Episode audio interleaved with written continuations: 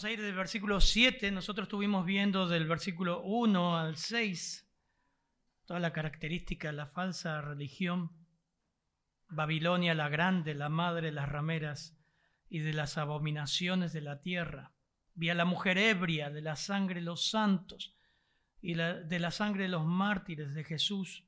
Y cuando la vi quedé asombrado con gran asombro, dice el apóstol Juan cuando terminan el versículo 6 del capítulo 17. Vamos a leer el versículo 7 al 18 y luego oramos. Y el ángel me dijo, ¿por qué te has asombrado? Yo te diré el, el misterio de la mujer y de la bestia que la lleva, la que tiene las siete cabezas y los diez cuernos. La bestia que viste era y no es y está para subir del abismo, del abismo e ir a la destrucción. Y los moradores de la tierra, cuyos nombres no están escritos en el libro de la vida desde la fundación del mundo, se asombrarán al ver la bestia que era y no es y que vendrá. Versículo 9.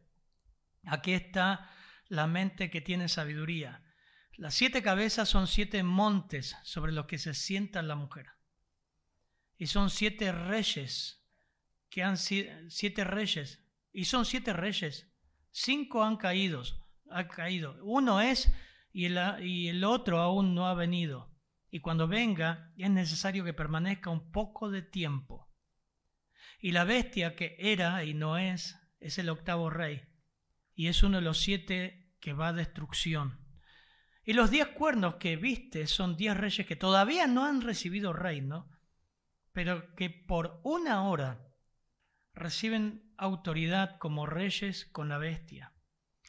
Estos tienen un mismo propósito, versículo 13, y entregarán su poder a la autoridad de la bestia. Estos pelearán contra el Cordero, y el Cordero los vencerá, porque Él es el Señor de señores y Rey de reyes, y los que están con Él son llamados, escogidos y fieles. Y me dijo, las, las aguas que viste, donde se sienta la ramera, son pueblos, multitudes, naciones y lenguas. Y los diez cuernos que viste, y la bestia, estos odiarán a la ramera y la dejarán desolada y desnuda, y comerán sus carnes y la quemarán con fuego. Porque Dios ha puesto en sus corazones el ejecutar su propósito. Que tengan ellos un propósito unánime y den su reino a la bestia hasta que las palabras de Dios se cumplan. Y la mujer que viste es la gran ciudad que reina sobre los reyes de la tierra. Qué texto. Padre, gracias Señor. Gracias que podemos estar ya casi llegando a los finales de Apocalipsis. Gracias por tu fidelidad, Señor, que pudimos ver durante todo este, este, tiempo, este libro que poco se estudia, Señor, pero que revela tu coronación, tu gloria, tu venida, tu reino, tu evangelio. Y hemos aprendido un montón, Señor, y nos asombra, nos da temor, como dice Juan, nos amarga el vientre y es dulce a nuestra boca. Saber la esperanza que nos espera, pero el dolor que le viene a este mundo. Ayuda a que esta mañana pueda ser claro, Señor, y se pueda entender el texto y aplica tu palabra conforme a tu propósito, a cada necesidad, de los que están aquí presentes y los que están escuchando. En tu nombre, Señor. Amén.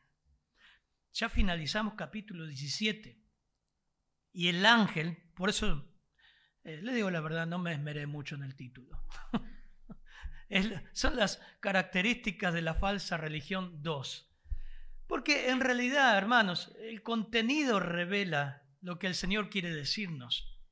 Y eh, Dios está hablando acá acerca de las características de la falsa religión de todos los tiempos, pero de lo que va a ser el clímax de la falsa religión en el tiempo de la tribulación.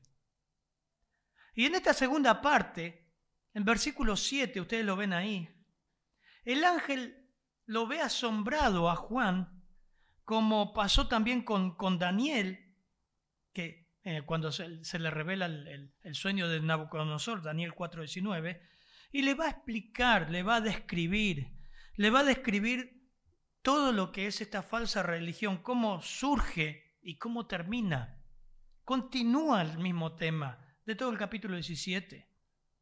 Entonces, en primer lugar vamos a ver la descripción que el ángel le da. Y el ángel me dijo, ¿por qué te has asombrado? Yo te diré el misterio de la mujer y de la bestia que lo lleva, la que tiene las siete cabezas y los diez cuernos. No, no es una, esta pregunta no es una, un reproche a Juan. Lo que el ángel, lo que Dios a través del ángel quiere hacer es mostrarle lo que va a pasar, para que nosotros lo sepamos. ¿Cómo es este tema de la falsa religión? Dice en primer lugar, versículo, vamos a leer, me ayudas un poquito, Fabián, versículo 8 eh, y 9, por favor. La bestia que has visto era y no es, y está para subir del abismo, a ir a perdición. Y los moradores de la tierra, aquellos cuyos nombres no están escritos desde la fundación del mundo en el libro de la vida, se asombrarán viendo la bestia que era y no es, y será. Esto para la mente que tenga sabiduría. Las siete cabezas son siete montes sobre los cuales se sienta la mujer. Bien, versículos 7 y 8, el ángel empieza a describir la falsa religión que va a predominar en el tiempo de la gran tribulación. Y ¿saben lo que hace el ángel? Lo lleva a capítulo 13. Este que era y no es, está hablando del anticristo. Y dice que sube del abismo. ¿Por qué te has asombrado? Yo te diré el misterio de la mujer. La bestia que viste, que era y no es, está para subir al, eh, eh, del abismo e ir a la destrucción. De ahí surge el anticristo y el falso profeta, por poderosos demonios influenciados. Versículo 3 del capítulo 13, por eso les digo que van viendo, va avanzando Apocalipsis y es como que les, van, les va cayendo la ficha en cada lugar porque se va completando todo. Capítulo 13, versículo 13, y vio una de sus cabezas como herida de muerte, ¿se acuerdan? El anticristo cuando surge, lo quieren, lo matan. Pero su herida mortal fue sanada, eso ya lo vimos, capítulo 13. Y la tierra entera se maravilló y seguía tras la bestia Versículo 4, y adoraron al dragón porque había dado autoridad a la bestia. Esto es tremendo lo que va a pasar en la tribulación. La gente va a adorar a Satanás y el anticristo, ellos van a hacer un milagro imitando la resurrección de Cristo. Va a morir y lo van a resucitar. Va a haber un atentado. ¿Cómo va a ser? No tengo la menor idea. Pero la Biblia lo dice en capítulo 13. Por eso es que no era, eh, era y no es y va camino a la, condenación. Nos lleva a ese punto.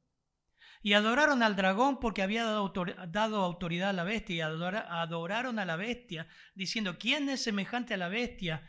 ¿Y quién puede luchar contra ella? Y ahí está todo el capítulo 13 de lo que pasa. Llevan a los, moradores de la tierra a adorar al anticristo.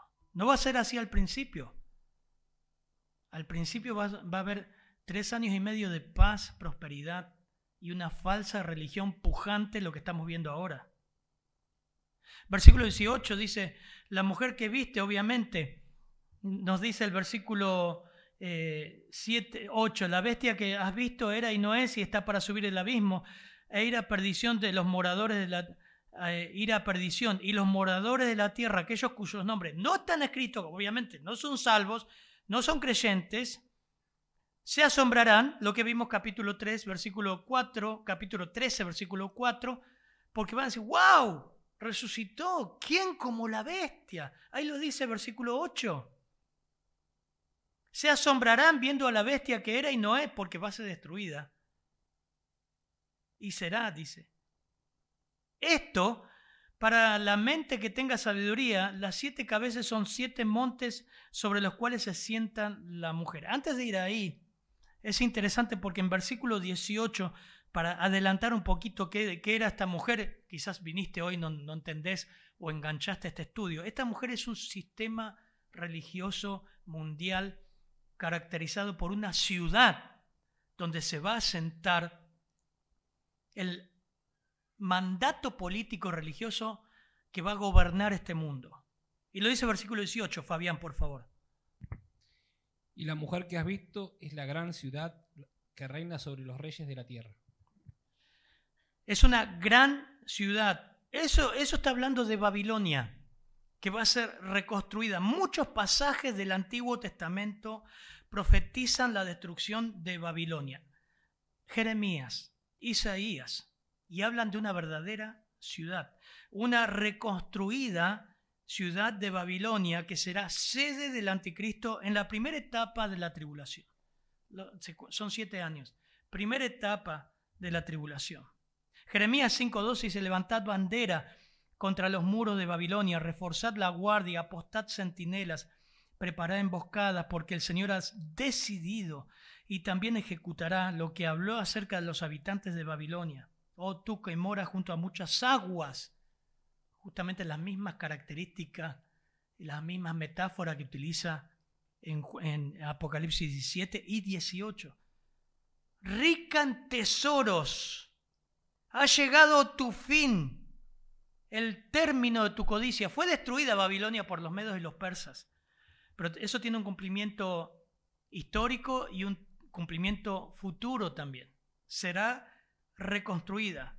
Y será reconstruida por lo que dicen las, las escrituras cerca del Golfo Pérsico, no muy lejos, entre Asia, Europa y África. Un lugar riquísimo. ¿Se acuerdan que vimos capítulo 17 lo rica que va a ser esta religión, lo hermosa, ilustrando lo que es la, la, la ramera, ¿no? La belleza, la gran ramera, la atracción, la seducción. Bueno, en esos lugares donde están los Emiratos Árabes, donde se jugó el Mundial en Qatar, y ustedes ven la riqueza que hay ahí. Es. Islas hicieron los árabes. Una isla con forma de palmera, otra con forma del, del planiferio. La riqueza petrolera y de agua que hay ahí es impresionante. Es impresionante. Y lo que la Biblia dice, que allí será reconstruida como leyó Fabián recién, la gran ciudad. Una ciudad que comandará, gobernará mundialmente, religiosamente, políticamente, a todo el mundo. Del versículo 8 al 14, ahora el ángel va a revelar detalles de, de la bestia, detalles del anticristo. Versículo 9 dice, aquí está la mente de que tiene sabiduría. Las siete cabezas son siete montes donde se, se sienta la mujer y son siete reyes. Cinco han caído, bien dice el texto hermano, acá dice caído, pasado, esto ha pasado, uno es y el otro no ha venido. Y cuando venga es necesario que permanezca un poco de tiempo. Está hablando de futuro.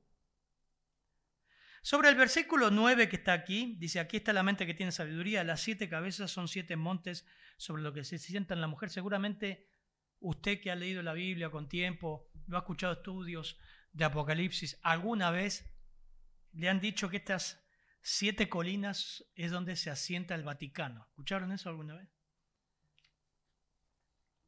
Eso no está dado así nomás, sino que hay escritores de Apocalipsis muy antiguos. Victorino, por ejemplo, escribió uno de los primeros comentarios de Apocalipsis identificó, por eso les digo hermanos que más allá de los comentarios hay que ver lo que dice la Biblia. Más allá de lo que diga este o cual pastor, fíjate el texto. Observa el texto. Pero este, este comentario dice, uno de los primeros eh, identificó las siete colinas con las siete que están en Roma, que a menudo se describe como la ciudad de las siete colinas. Todo coincide, ¿no? ¿Dónde está el Vaticano? Esta identificación ha llevado a la conclusión que este pasaje enseña que Roma será la capital del futuro imperio mundial. Originalmente Roma tenía siete pequeños montes a lo largo del río Tíber, que se llamaban, miren, dan los datos, Palatino, Aventino, Celio, Esquilino, Viminal, Quirinal y Capitolio. Sin embargo, posteriormente la ciudad se extendió hasta abarcar el monte Janículo y otro que estaba en el norte llamado Pincio. aunque Roma se la conoce por tener las siete colinas o montes, no todos los escritores incluyen los mismos montes. Ahí hay como una diferencia. No, este no entra en la profecía, son siete. Bueno, miren el texto. Nunca puede ser el, el Vaticano. ¿Por qué? Porque el texto nos dice que va a ser una gran ciudad.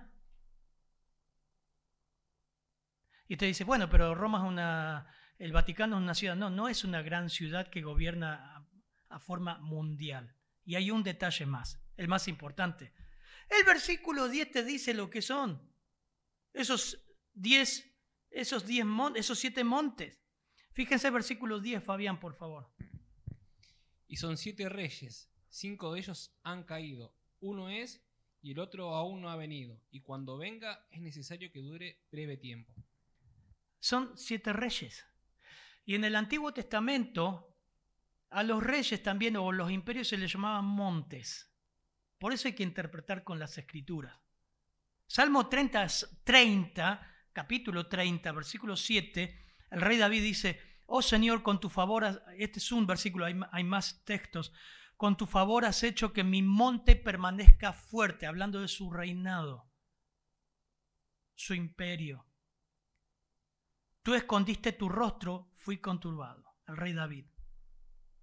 Juan estaba hablando de eso desde su particular punto de vista, en el cual ya habían gobernado cinco importantes reyes en, el tiempo del Domiciano. Un autor muy conocido, en un, un comentario, dice, aunque ninguno de los imperios llegó a gobernar el mundo entero, cada uno fue el reino más grande en su tiempo. Estos no han sido los únicos reinos que han tenido enemistad con Dios y su pueblo. Podemos incluir Siria, Edom, Moab, Madián. Fueron grandes imperios, pero no de gran tamaño.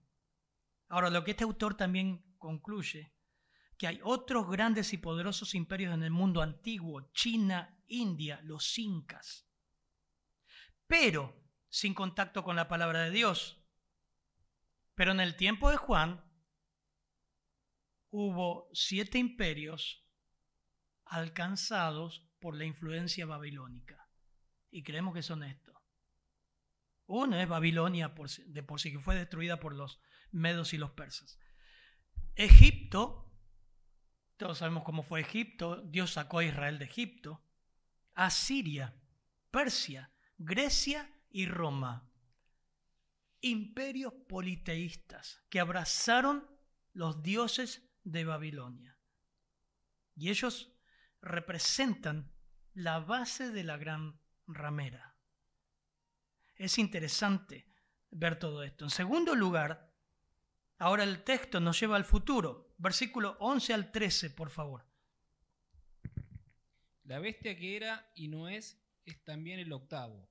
Y es, y es de, este, entre de los siete y va a la perdición. Y los diez cuernos que han visto son diez reyes, que aún no han recibido reino, pero por una hora recibirán autoridad como reyes juntamente con la bestia. Estos tienen, un mismo propósito y entregan su poder y su autoridad a la bestia. El versículo 11 dice la bestia que era y no es, te aclara que es el octavo rey. Es interesante. Es obvio que el octavo rey es idéntico al último dictador mundial. Recordemos que en capítulo 13, como un gran líder, lo van a matar y va a resucitar.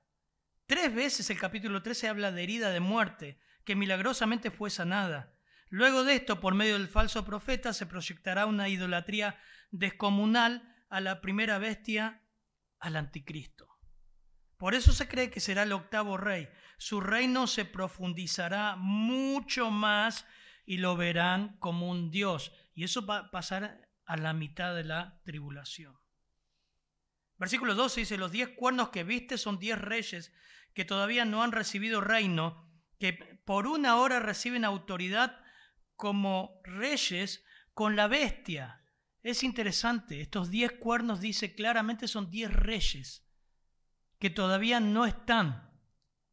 No son reyes del pasado, son reyes que van a recibir autoridad. ¿Quiénes serán? No, sabemos, hermano. pero son diez potencias que van a ser, se van a aliar con la bestia, con el anticristo. Diez potencias, diez reyes, diez presidentes, no sé, diez autoridades mundiales se van a aliar con el anticristo. Qué privilegio que tenemos de saber estas cosas antes que pasen. Porque, hermanos, la palabra de Dios se cumple, lo va a decir el texto ahora. Se cumple a detalle. Dice que por una hora, ¿lo ven ahí? Versículo 12. Fabián, por favor, dice. Los diez cuernos que has visto son diez reyes, que aún no han recibido reino, pero por una hora recibirán autoridad como reyes juntamente con la bestia. Es lo que se le llama una figura de dicción. Por una hora significa por un momento, va a ser muy corto. Van a ser tres años y medio, pasa volando. Por una hora, por un momento van a recibir, dice, la autoridad. Por una hora recibirán autoridad como reyes juntamente con la bestia. Van a ser un mismo blanco, un mismo flanco, un mismo frente. Apocalipsis 13, 5 dice, se le dio una boca, Apocalipsis 13, 5, que hablaba palabras arrogantes y blasfemias. Ese es el anticristo. Y se le dio autoridad para actuar durante 42 meses. Porque estás preguntándote, ¿cómo sabe que son tres, meses, tres, años y medio? ¿Cuánto es 42 meses? Tres años y medio. Lo dice todo en la escritura. Y un punto más importante, ellos tienen un mismo propósito y entregarán su poder y autoridad a la bestia. Estarán muy, muy unidos. 16, 13 y 14, el texto de Apocalipsis nos dice cómo van a llegar a aliarse tanto estos países. Por tan poco tiempo se van a alinear con, la bestia, con el anticristo. Fabián, por favor, 13 y 14. Y vi salir de la boca del dragón y de la boca de la bestia y de la boca del falso profeta tres espíritus inmundos a manera de ranas porque son espíritus de demonios que hacen señales y van a los reyes de la tierra en todo el mundo para reunirlos a la batalla de aquel gran día del Dios Todopoderoso. Tremendo, lo que está diciendo el texto es que va a ser netamente satánico y demoníaco. Todos estos reyes van a ser seducidos y convencidos por demonios. Yo no creo que sean demonios como te muestran las películas de terror va a ser gente muy astuta, poseída por demonios, para convencer a los reyes de aliarse con la bestia, con el anticristo, y pelear contra Cristo, porque saben que va a venir. Los diez reyes se unirán en su poder para apoyar a la bestia. El dictador del Medio Oriente que va a surgir en el fin del, tiempo y que hará un pacto con Israel de siete años antes de la segunda venida de Cristo. El odio de ellos contra Cristo se manifestará durante los, todos los siete años y cuando Cristo regrese esos diez reyes pelearán con él, pero serán derrotados. Versículo 14. Miren versículo 14. Pelearán contra el Cordero. Tremendo, ¿no? ¿Cómo, ¿Cómo una persona puede creer que puede vencer a Dios? que podés pelear contra Dios y que te va a ir bien. Pero así te ciega el pecado. Así muchas veces creemos que podemos vivir la vida sin Dios, que lo podemos engañar. Dice, Dios no puede ser burlado. Todo lo que el hombre sembrare, eso también cosechará. Pero en ese tiempo va a estar el apoyo del, anticristo y, demoníaco para hacerles creer que van a poder vencer a Dios. Entre paréntesis, entre nosotros, no creas, hermano o amigo, que a Dios lo puedes burlar. Dios ve tu corazón y no lo puedes vencer. Y todo lo que Él quiere hacer lo va a hacer. Así que, y me dijo, eh, versículo 14, estos pelearán contra el Cordero y el Cordero obviamente los vencerá. Estoy leyendo el versículo 14. ¿Por qué lo va a vencer? ¿Cuál es la causa de la victoria? ¿Qué es lo que va a hacer que Dios pueda vencer? Y ahí te dice la causa, versículo 14, el por, que habla de una razón. porque Él es Señor de señores y Rey de reyes. Eso habla de una soberanía absoluta, de un dominio absoluto y un control absoluto del Cordero, del Señor, del Rey de reyes y Señor de señores. Impresionante. Versículo, capítulo 19, versículo 11, que vamos a llegar ahí. Vamos a quedar nosotros asombrados. Dice, vi el cielo abierto y aquí un caballo blanco. Estoy leyendo 19.11. El que lo montaba se llamaba fiel y verdadero, atributos de Dios. Y con justicia juzga y hace la guerra. Sus ojos son como llama de fuego, son una llama de fuego, dice las Américas. Y sobre su cabeza hay muchas diademas y tiene un nombre escrito que nadie conoce sino él. Y está vestido de un manto empapado en sangre. Y su nombre es el Verbo de Dios.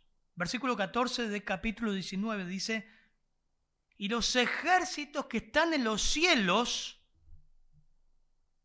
pone la piel de gallina. Miren lo que dice el 14. Lea ahí, lean ahí. Los ejércitos que están en los cielos, vestidos de lino fino, blanco y limpio, ¿quiénes serán? ¿Quién creen que será? Levante la mano. ¿A quién limpió con lindo fino? ¿Quiénes serán? ¿Le seguían sobre caballos blancos. Sí, ya sé, me, han preguntado. Pastor, dice, ¿serán caballos de verdad? me encantan los caballos. No sé, hermano. Seguramente que sí. El caballo era utilizado para las batallas, para las conquistas. Pero eh, eh, me adelanto por ahí. Yo después me hago lío con los papeles. Yo escribo mucho. Me gusta guiarme para ser ordenado.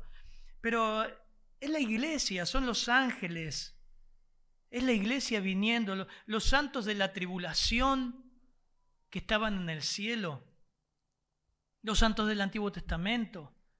Pero ninguno de nosotros peleamos. Solamente dice, le seguían. Nosotros le seguimos.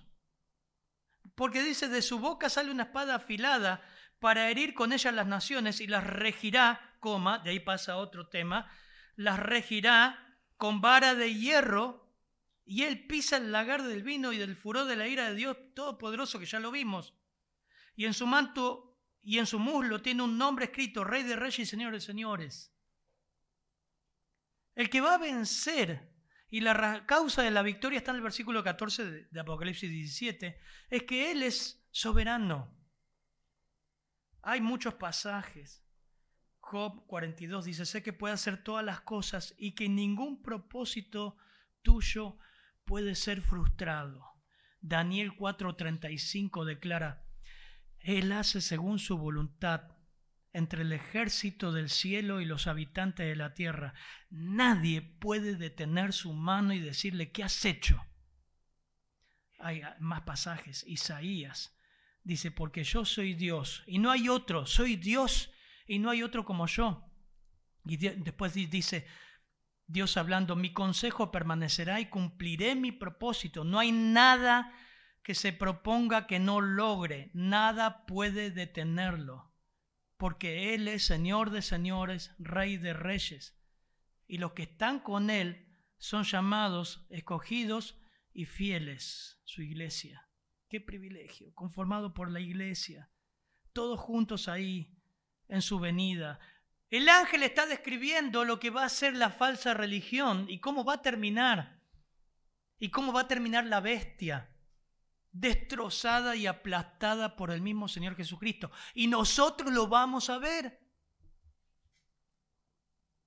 Qué privilegio dar Apocalipsis. Espero que lo veas y estés en Cristo ahora. Porque si no has creído en Cristo, no lo vas a ver. En segundo lugar, la última parte, versículos 16 al 18, ya el ángel le dice, bueno, ahora está la destrucción. Es interesante ver la destrucción de la falsa religión.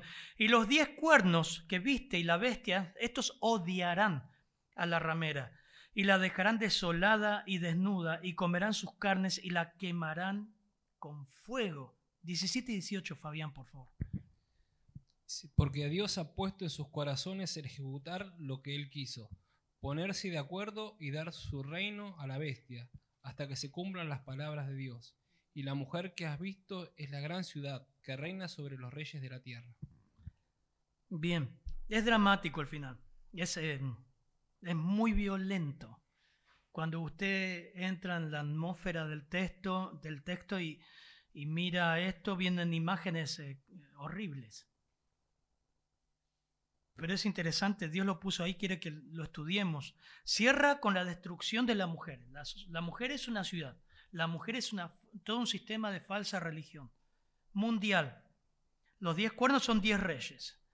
Estos diez reyes van, va a llegar a un punto, a mitad de los siete años, y está en las escrituras, van a odiar el sistema de falsa religión. O sea que, fíjate esto, no lo va a destruir Dios directamente lo van a destruir los hombres y Satanás.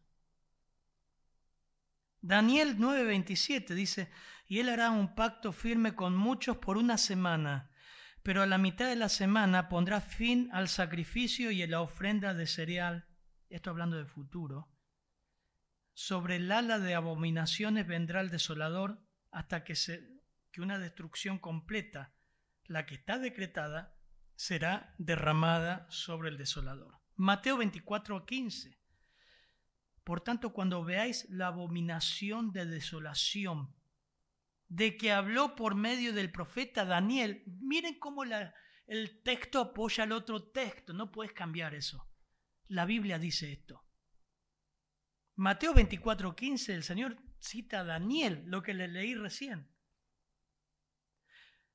colocada en el lugar santo. El que le entienda, dice el texto, Mateo 24:15. ¿Qué es el lugar santo? El templo. Para los amilenialistas que dicen es una barbaridad, que van a, ¿cómo Israel va a edificar templo? Va a haber templo, lo van a volver a edificar. Entonces, los que están en Judea huyan a los montes, los que estén en la azotea no bajen a buscar las cosas a su casa. Todo ese sistema de falso, falsa adoración va a ser arrasado por el mismo anticristo. Se va a quitar, es un lenguaje fuerte, se va a quitar toda su riqueza, toda su gloria, va a tomar todo lo que pertenecía a la falsa religión y lo va a tomar para sí mismo. Eso habla. Imagínense, la riqueza es, va a ser tomada para el propio anticristo. Toda la adoración. Pablo también habló de esto. ¿Quieren más claridad? Miren, 2 Tesalonicenses 2, 3. Pablo habló de esto. Que nadie los engañe de ninguna manera, porque no vendrá sin que primero se la apostasía, se manifieste la apostasía, y sea revelado el hombre de pecado, el hijo de perdición. ¿Quién es? El anticristo. Cuatro, segunda Tesalonicenses 2, 4, el cual se opone y se exalta sobre todo lo que se llama Dios, con minúscula, o es objeto de culto o sea, que por tres años y medio él va a usar todo el sistema religioso para dominar al mundo, políticamente y religiosamente. Ustedes saben que la religión, como estudiamos, domina al mundo. Va a convencer a la gente para dominar el mundo. Pero después se va a adueñar de esa adoración y va a decir, basta de gauchito Gil, por decir así. Basta de virgen esta, basta de aquel, basta de aquel, basta de este, adórenme a mí. Va a surgir del abismo otra bestia, el falso profeta, va a decir, no, no, ustedes que tienen que adorar, se va a hacer una imagen, va a hacer que el mundo adore esa imagen que es del anticristo. La imagen va a matar, ya lo vimos, a todos los que no lo adoran. Es tremendo. Es más que una película de terror. Eso le espera a este mundo, el cual se opone y se exalta sobre todo lo que se llama Dios con minúscula y es objeto de culto, de manera que se sienta en el templo de Dios con mayúscula, estoy leyendo 2 Tesalonicenses 2.4, presentándose como Dios. Esa es la meta. Así que, pero versículo 17, ellos van a destruir estos diez reyes, seducidos por demonios, juntamente con el anticristo, ellos van a destruir esta ciudad de Babilonia, la van a saquear y en ese preciso instante se va a autoproclamar Dios. Toda la adoración, todo se va a concentrar después de esos tres años y medio en el anticristo. Por una hora, dice, ¿no? Por un momento. Tres años y medio en la eternidad no es nada. Por un momento. Todas las naciones van a converger, van a ir al anticristo. Se terminó toda religión. Y por decreto y dictatorialmente todos tienen que adorar al anticristo. Ahora miren versículo 17, Fabián, por favor. Dice, porque Dios ha puesto en sus corazones el ejecutar lo que Él quiso, eh, lo que Él quiso, ponerse de acuerdo y dar su reino a la bestia hasta que se cumplan las palabras de Dios. Versículo 17, según eh, la versión Las Américas, dice, porque Dios ha puesto en sus corazones el ejecutar su propósito. Dos puntos, seguido.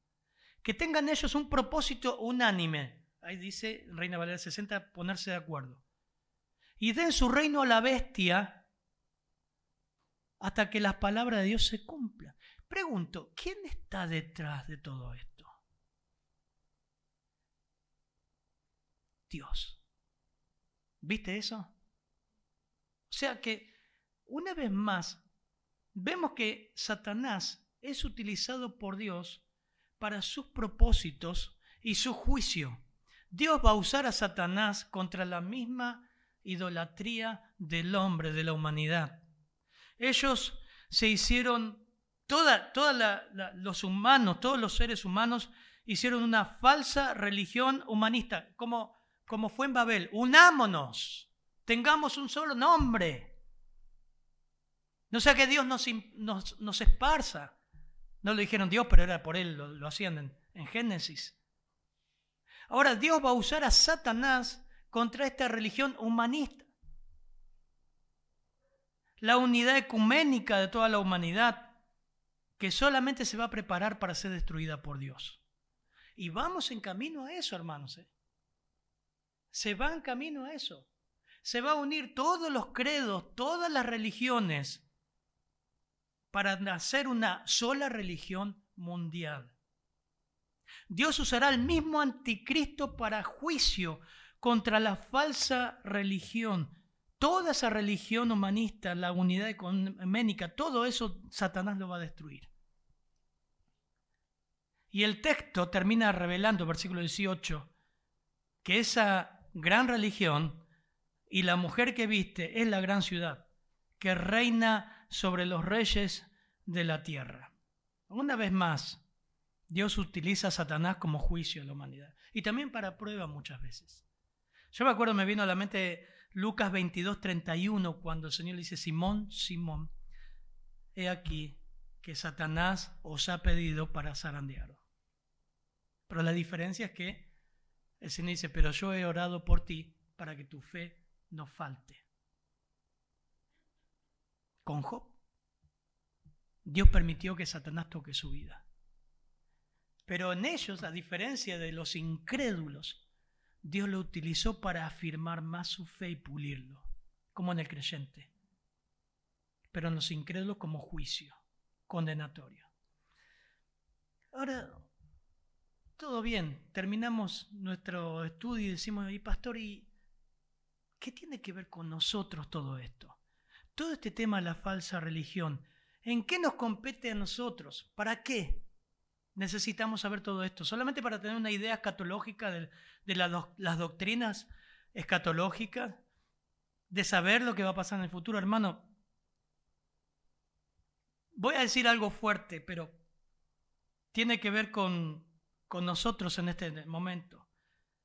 Si hoy en día, si en este momento no venís realmente a Cristo en arrepentimiento y en fe, realmente no sos salvo, vos vas a ser parte de esa falsa religión. Si realmente no nos examinamos si somos salvos, si realmente no nos examinamos si hemos nacido de nuevo, o solamente estás asistiendo porque te hace sentir bien la iglesia, estás solo o sola, en algún momento vas a ser parte, tarde o temprano, de todo el falso sistema religioso. ¿Saben que las principales sectas salieron de los cristianos?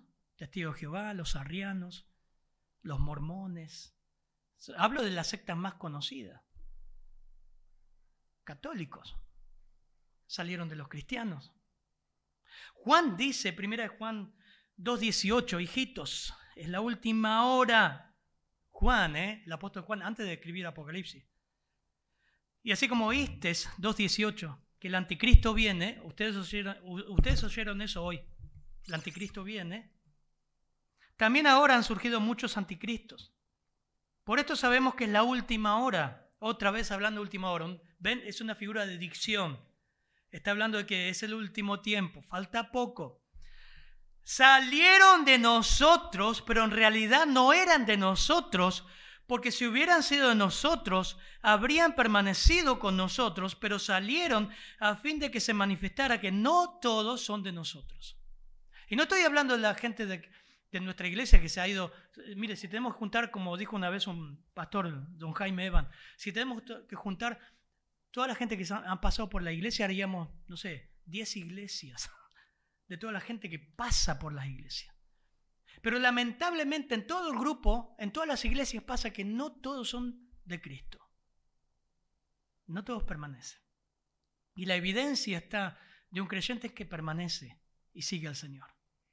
Y Juan dice eso, salieron de nosotros, pero no eran de nosotros. Y así surgieron muchos falsas religiones. Según a Timoteo 3.6 que hoy leyó Bernie, dice, porque ellos, los falsos maestros, según a Timoteo 3.6, entre ellos están los que se meten en las casas y llevan cautivas a mujercillas cargadas de pecado, llevadas por diversas pasiones. Versículo 7 da una característica más de estas mujercillas, supuestamente creyentes. Siempre aprendiendo, pero nunca pueden llegar en pleno conocimiento de la verdad. Qué tremendo eso. Qué mal. Eh, Pablo está usando un ejemplo de personas, quizás fue literal, personas que siempre están abiertas a aprender algo, pero siempre están abiertas a todo, a todo. Acá dice mujer, mujercillas cargadas de pecado, mujeres que son vulnerables, pero saca que sean mujeres. La aplicación es personas que son vulnerables en la iglesia personas que tienen apertura para aprender. Pero les viene bien todo, cualquier corriente doctrinal, cualquier grupo anticonspiración mundial, tantas cosas dando vuelta por ahí, agarran todo, se meten de pies y manos. Curso que hay en la iglesia, lo toman. Pero que se meten con los antivacunas, dale con los antivacunas, no se meten con que ahora hay aviones que dan a, chorro. ¿Escucharon eso? Y que eso produce la sequía, que haya una conspiración mundial de manejar el, clima. Se, se meten con todas esas cosas. Menos con estudiar la Biblia bien a fondo. Dice que nunca llegan al conocimiento de la verdad. Y voy a decir, corriente que hay, la agarran. ¿no? Veganos, veganos cristianos, homeschool.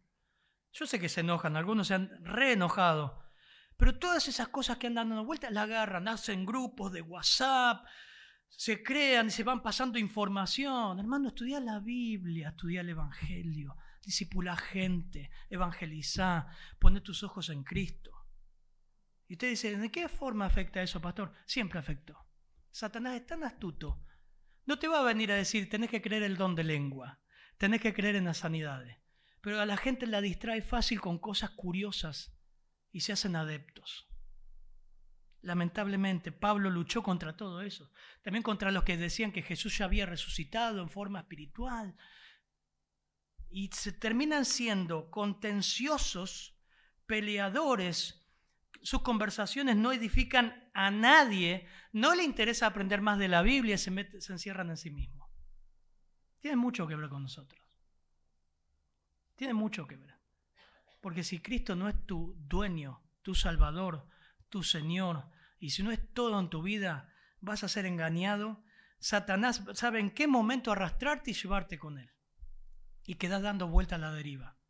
No podemos asegurar de que hayas sido salvo, tampoco podemos asegurar que no lo seas, pero queda la duda. Amén, hermano. Tené cuidado con las cosas que ves en internet. No te imagines que esto solamente en el futuro, siempre existió. Anda a la Biblia, estudia la escritura, ama la escritura, estudiala, estudiala a fondo, pregunta, crece, en vez de estar agarrando cualquier cosa de YouTube o de, de todas estas corrientes que andan. Padre, gracias por tu palabra, Señor. Gracias por todo lo que estamos viendo y cómo la iglesia a través de los siglos se necesitaron hacer concilios para mantener una teología correcta. Qué astuto que es Satanás, Señor, la mentira. Ayúdanos a ver, a caminar en temor, Señor, y gracias por lo que nos revelas de lo que va a pasar en este mundo. Gracias que nos muestras que tú no eres un Dios tolerante con la mentira. Tú amas la verdad, Señor. Te damos gracias en tu nombre, Señor. Amén, Señor.